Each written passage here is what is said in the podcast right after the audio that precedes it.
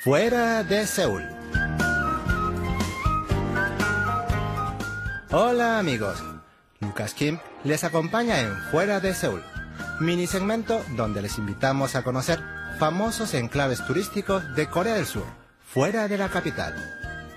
El pasado lunes 2, siete monasterios budistas distribuidos en las montañas de Corea del Sur, en conjuntos denominados Sangsa, quedaron inscritos en la lista de Patrimonio de la Humanidad de la UNESCO. Con motivo de su inscripción, les presentaremos dos de esos siete templos, entre hoy y el próximo lunes 16.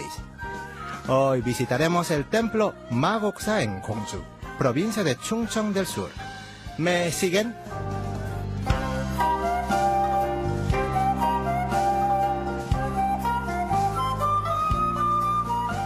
Magoksa es uno de los templos budistas más representativos de la ciudad de Gongju. Se dice que fue fundado por el monje Chajang Yulsa durante la dinastía de Shilla.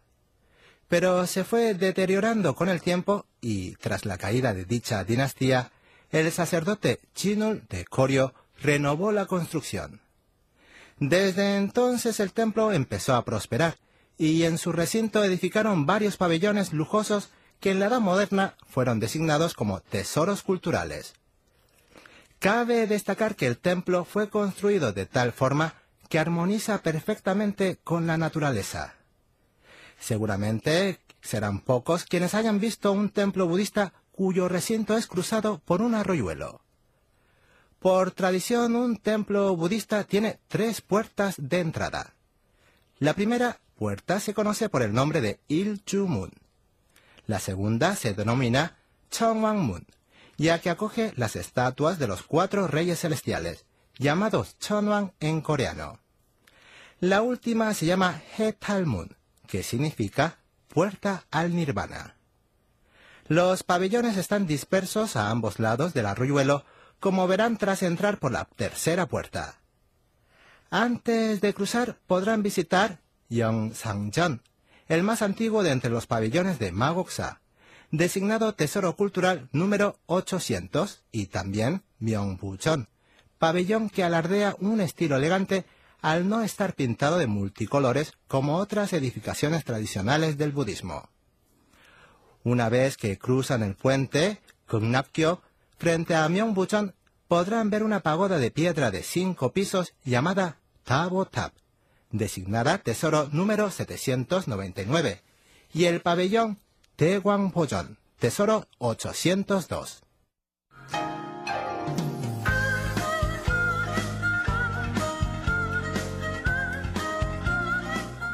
Detrás de Taegwangpojeon se ubica el tesoro número 801, Teungpojeon.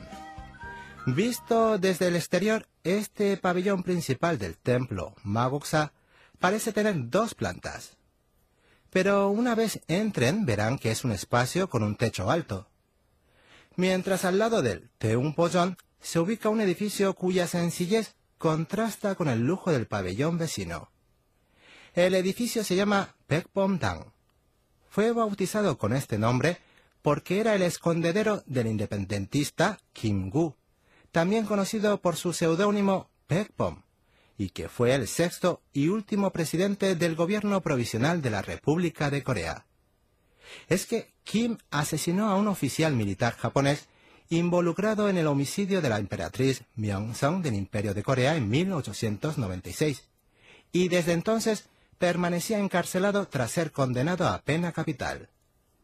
Dos años después, consiguió huir de la cárcel y permaneció en el templo Magoksa durante aproximadamente un año. Sobre la pared de Baekbomdang cuelga un cuadro que reza: Cuando camines entre la nieve, no vayas desorientado, pues tus huellas servirán de guía para el que venga después. Esta frase escrita de puño y letra por el propio independentista fue la máxima que dirigió sus acciones morales durante toda su vida. Enfrente del edificio se erige un enebro plantado por Kim cuando volvió a visitar el templo tras la liberación nacional.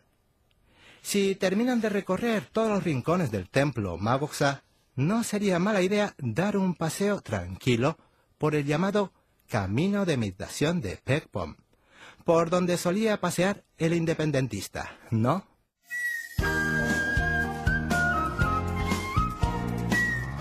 Hasta aquí les acompañó Lucas Kim en su recorrido imaginario por el templo Magoksa, reconocido como Patrimonio de la Humanidad por la UNESCO. Mil gracias y hasta el próximo lunes.